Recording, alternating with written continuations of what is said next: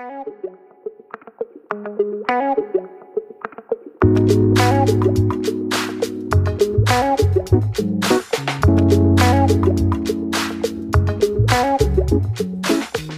bienvenidos. Esto es Conectadas. Yo soy Lucy Escoto. Yo soy Joana Mora. Y hoy vamos a hablar de ese Dios maravilloso de los ejércitos celestiales. Así es. Y es conocido como Sabaoth.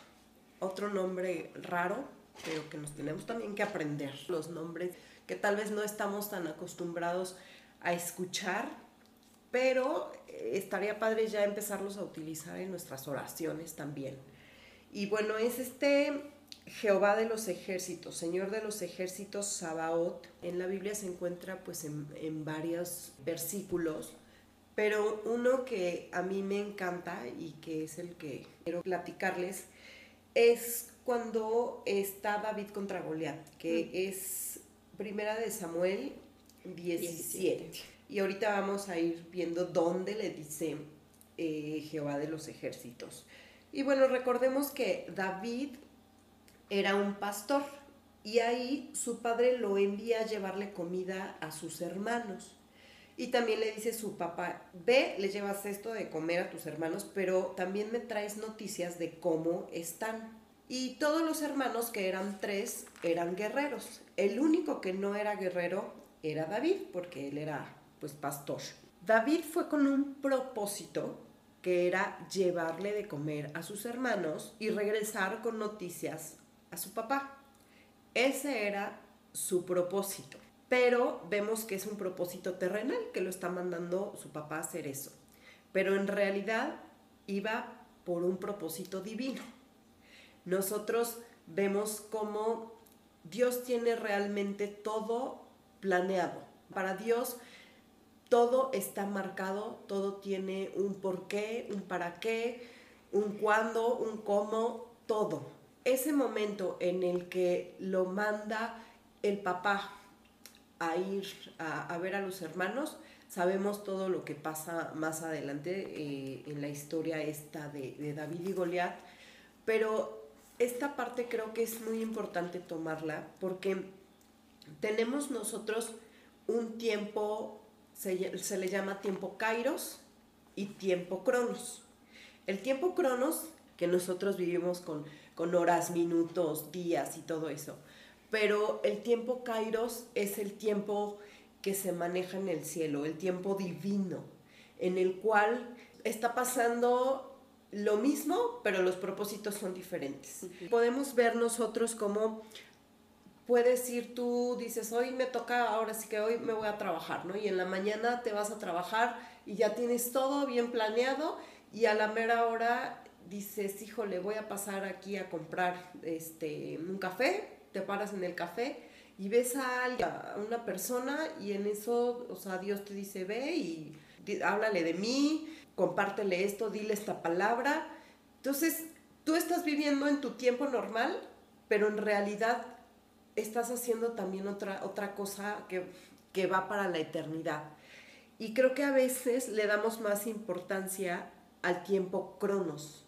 ¿Por qué? Porque a veces podemos decir, no, es que ya voy bien tarde. O sea, ya ahorita se me va a hacer súper tarde porque ya pasé por el café, perdí el tiempo, entonces voy a llegar y mi jefe me va a decir, o voy a llegar ya, entro a las nueve y voy a llegar nueve y media, nueve y cuarto, si me quedo aquí a hablarle a la señora y a decirle, entonces no me va a dar tiempo, mejor me voy.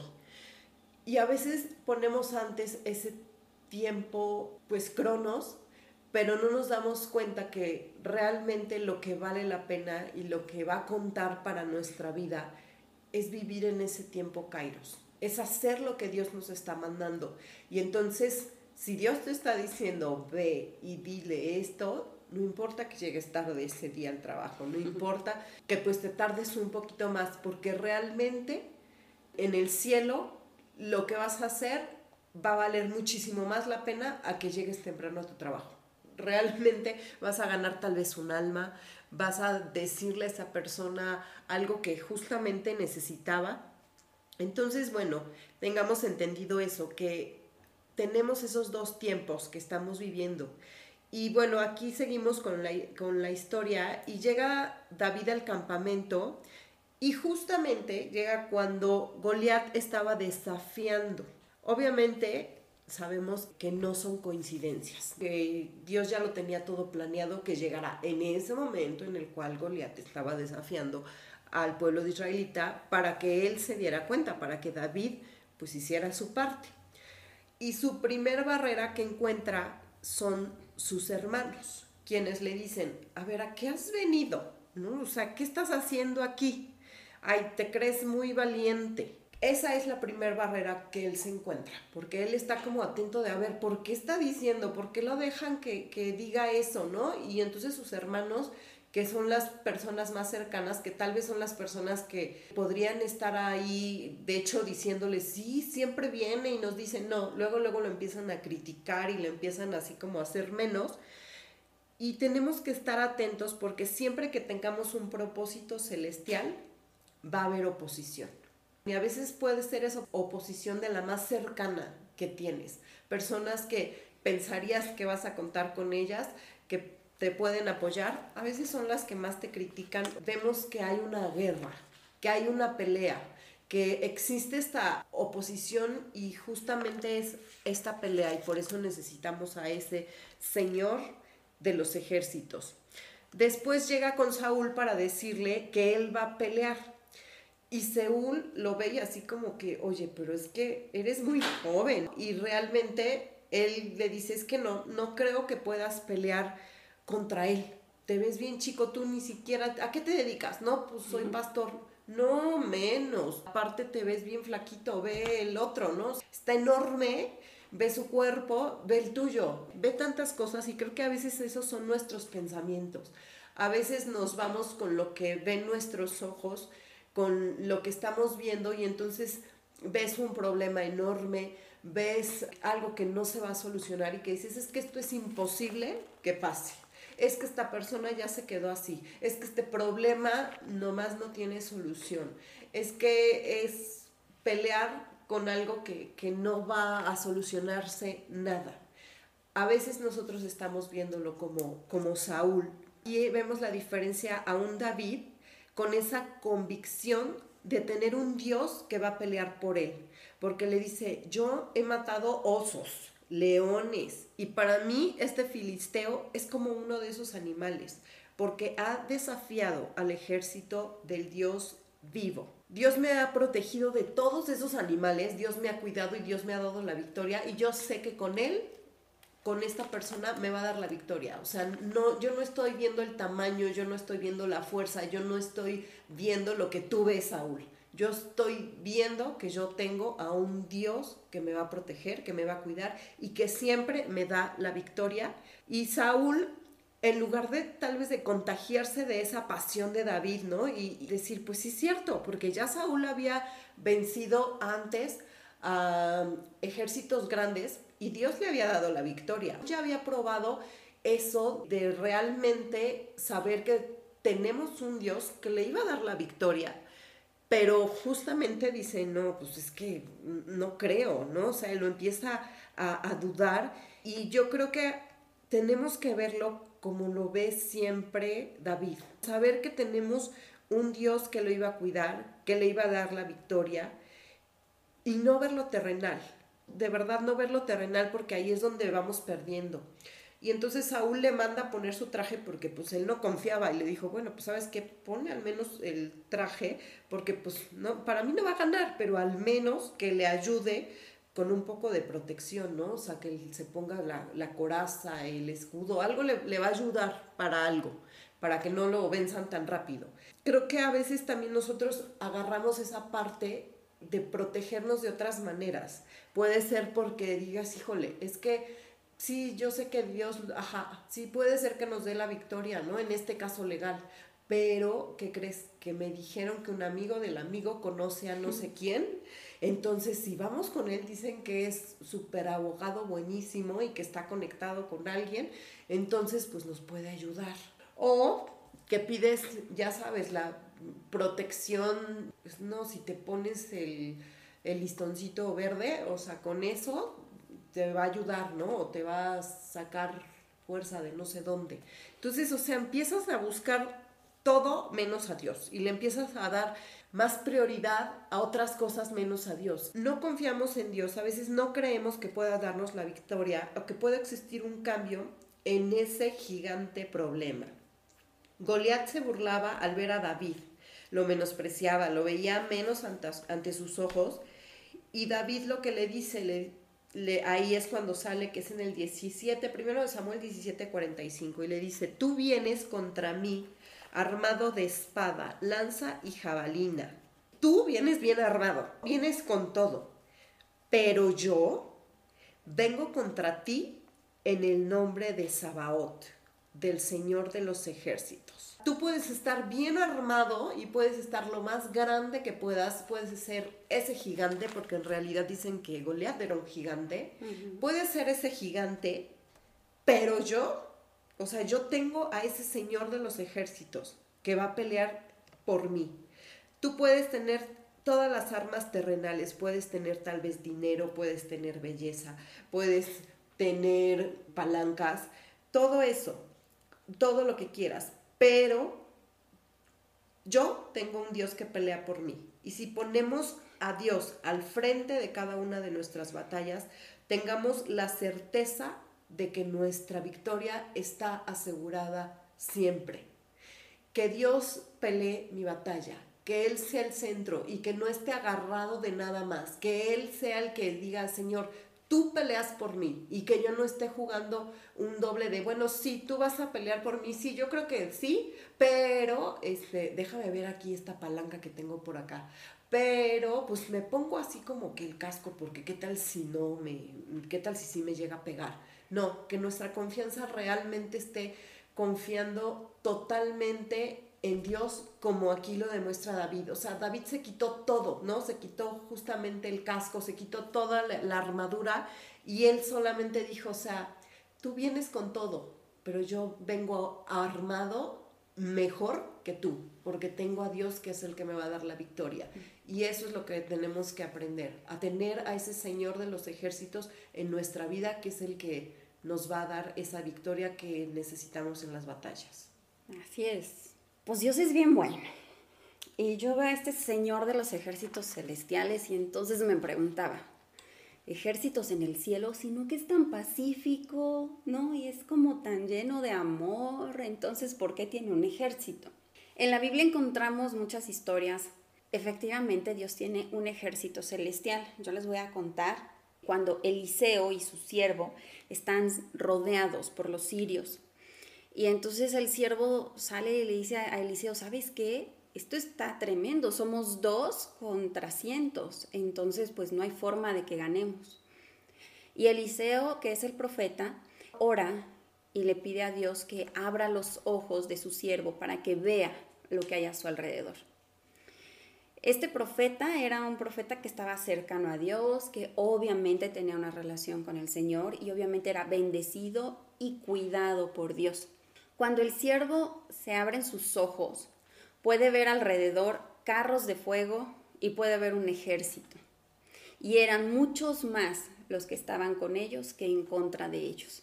Ahí podemos ver una, una, muestra de ese ejército que pelea nuestras batallas, que pelea por nosotros y que a lo mejor no lo vemos, pero estamos rodeados de un ejército que está a nuestro favor y que está peleando por nosotros.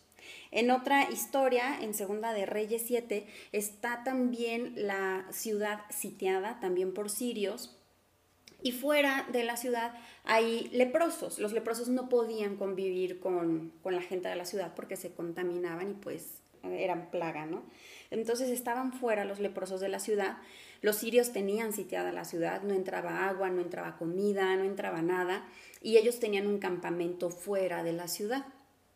Los leprosos al ver esto dijeron, bueno, ya ni siquiera queremos entrar a la ciudad porque pues si entramos de todas formas nos vamos a morir de hambre porque no tienen que comer. Estamos fuera de la ciudad y vamos a morirnos de lepra. Entonces no perdemos nada y dice, vayamos al campamento de los sirios. Si nos capturan, pues que nos capturen. O sea, tenemos más posibilidades de vivir en el campamento sirio que en donde estamos. Estos cuatro leprosos se van acercando al campamento y dice la escritura que cuando ellos se van acercando, los sirios comienzan a escuchar estruendos de caballos, empiezan a escuchar un ejército acercándose a ellos, empiezan a escuchar esos, ya sabes, el galope y empiezan a escuchar todos estos carros y escuchan un ejército. Y los sirios se asustan y huyen y dejan el campamento, porque era tan el ruido que parecía que eran muchísimo más los que venían en contra de ellos que, los que estaban en el campamento. Y los sirios huyen. Cuando los cuatro leprosos llegan, ven el campamento vacío. No había nadie. Entonces comieron, bebieron y fueron y le dijeron a la ciudad, que creen? Ya no hay nadie afuera, salgan. Así pelea nuestras batallas Dios. Ese es su ejército. Ese es el Señor de los ejércitos celestiales, que a veces eres leproso, que estás enfermo, pero Él hace que todos tus enemigos huyan, que se vayan, que se esparzan. Como a David le dio el tino perfecto para poder derribar a un gigante. Y de esa misma forma, a lo mejor tú te sientes chiquita, con lo que estás pasando. A lo mejor es demasiada la enfermedad, a lo mejor eh, la economía, ¿no? No sabes cómo salir de esto, pero no te preocupes porque el Señor de los ejércitos celestiales pelea tus batallas. Él está peleando por ti. También está Ana, esta mujer que no podía tener hijos. Esta mujer cuando no puede tener hijos va al templo y ora y ora fervientemente ora llorando, desgarrada así el corazón. Es más, el sacerdote que estaba ahí le dice, oye, ¿qué estás borracho? ¿Qué te pasa? ¿No? Y dice, no, es que simplemente estoy deshecha. Eso está en Primera de Samuel 1, 10 y 11. Y ahí pueden ver cómo Ana ruega a Dios y le dice, oh Señor de los ejércitos celestiales. Ella estaba peleando una batalla. No necesitas tener armas para creer que estás peleando una batalla. La batalla la tienes día a día todos los días, en cualquier circunstancia. A veces es una pelea contra una enfermedad, a veces es contra la esterilidad, a veces es con el marido, con los hijos, con la rebeldía, a veces es contigo misma, a veces es pelear con tu dominio propio. Es decir, no voy a mentir más y tengo que pelear todos los días con mi mente y conmigo misma para poder salir de esta batalla. Pero cuando Ana ora, le dice, oh Señor de los ejércitos celestiales, invoca a ese, ese nombre, ven y pelea por mí, lucha por mí, ya se me acabaron las fuerzas, ya no tengo más para luchar. Ella ya no tenía más para luchar, ya no tenía más que hacer para que ese hijo llegara a su vida. Ya había hecho todo lo que podía. Y cuando estás en ese momento de angustia, cuando te das cuenta que ya hiciste todo en tus fuerzas, es diferente, porque ya no peleas tú, ya pelea Dios por ti. Entonces, Ana tuvo un hijo, y Eliseo y su siervo ganaron esa batalla sin pelearla siquiera, porque ahí es cuando Dios pelea por ti. A veces queremos pelear nuestras batallas con nuestras propias fuerzas y es cuando perdemos. A veces, como es una pelea, tú crees que atacando al otro vas a, salvar la situación. Exacto. Y a veces es al revés, no necesitas atacar, necesitas tirar las armas. Es una batalla. Y si vemos una batalla, los grandes que han ganado batallas como Napoleón, era una estratega. O sea, necesitas una estrategia para una batalla. Necesitas tener buenos hombres, necesitas tener buenas armas, pero principalmente una buena estrategia. Y a veces nos vamos sin, sin, estrategia y sin nada, tú nada más quieres pelear. Eso sí es lo que dices. Yo agarro mi espada y no importa que a la primera me maten. Y no es así, o sea, necesitas realmente tomar esas armas que solamente te da, te da Dios, que están en Efesios, ¿no? Esas armas de, la coraza, de la justicia, de, la espada, ¿no? De la salvación y todo esto, todas esas armas que Él, él nos da, o sea, realmente revestirte de esas armas. Y lo único cuando, cuando tú te armas con, con esa armadura de Dios, todo es a la, a la defensiva, no a la ofensiva. Tú estás nada más protegiéndote, estás este, ahí como que esperando, esperando, porque en realidad Dios es el que va a hacer todo.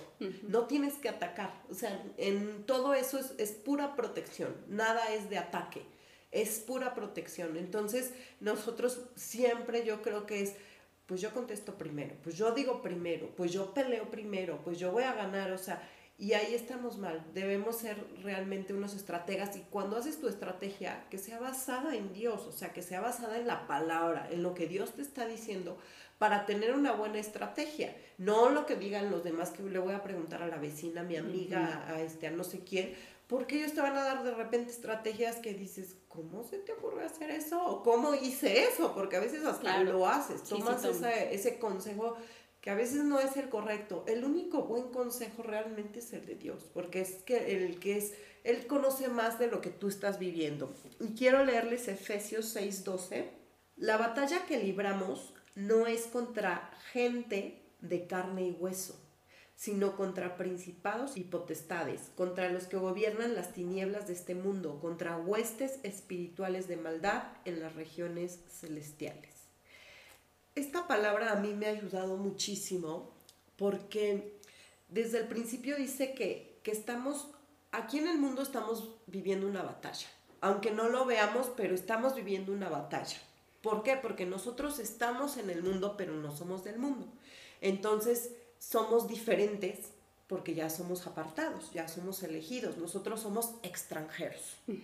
Aquí lo que vemos es que dice, lo que libramos esta batalla pero no es contra gente, porque a veces estás odiando a tu esposo, a veces estás odiando a tu vecino, a esa persona que te hizo sufrir, a esa persona que te quedó a deber, a esa persona que no sé Hasta el banco, de, a las instituciones, al gobierno.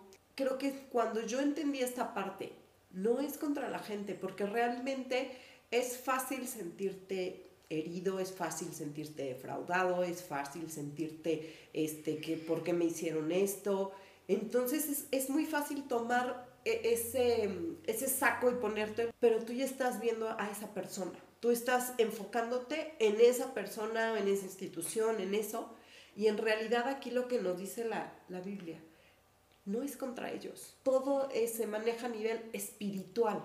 Y yo creo que cuando llegas a ese momento la batalla más grande es contigo, no con esa persona. Porque entonces, ¿en qué vas a batallar o qué vas a pelear contigo misma? En cambiar tu forma de pensar, en verla diferente, en tener misericordia para esa persona, en darle perdón, otorgarle perdón o pedir perdón. Y entonces la pelea más grande siempre es contigo mismo. Porque cuando tú cambias, cambia todo tu entorno, cambia tu vida, pero ya te haces inofendible, ¿no? Ya te haces más fuerte. Pero cuando pelea contigo, pelea con... A veces no queremos cambiar nuestra forma de pensar porque es lo que llevamos haciendo por tanto tiempo. Y creemos que es lo correcto, que esa es la forma correcta de pensar. Y cuando te das cuenta que lo que sabías o lo que aprendiste por tanto tiempo te ha mantenido en una cárcel, en una prisión, en pelea con todos los demás, atacando a todo lo que se mueve, entonces te vas a dar cuenta que es desgastante, que no nada más es cansado, sino que también es muy doloroso, que sales más herida tú que al que estás intentando atacar, que tú eres la más perjudicada. Y cuando te das cuenta de eso, entonces ahí es cuando dice, Señor, ayúdame a cambiar pelea por mí para que me salves a mí de mis propios pensamientos, de mi propio enojo, de mi propia amargura. Sálvame, Señor, del coraje que traigo atorado. Eh, ayúdame a perdonar. Y entonces, porque lo has intentado en tus fuerzas, ¿cuántas veces has dicho, no, ya ni me duele? Es que te, mintieron o te estafaron. No, ya no me importan, pero ellos van a pagar, pero no sé qué, pero no sé cuánto. Y estás así como que hablando en, en contra de esa persona y, dices, la, así que quien te escucha diría, pues es que aún te duele, no lo has superado, no es que ya pasó, es que estás intentando tapar el dolor, no has sanado la herida. Y ahí es cuando tienes que decir, Señor, pelea mis batallas, pelea por mí, por mi salvación, por mi libertad y libertad en todos los sentidos. No es nada más, pues es que no estoy en la cárcel, yo soy libre, ¿no? Pero sí, tus pensamientos te mantienen en la cárcel, tus sentimientos te mantienen en la cárcel, tu odio, tu coraje te mantiene encarcelado y peleando contra todo el mundo. Y ahí ya no es el mundo, ya eres tú. Y es con quien más cuesta trabajo pelear y ganar esa batalla. Pero cuando la peleas con Dios y Dios pelea por ti, es mucho más fácil ver ese cambio.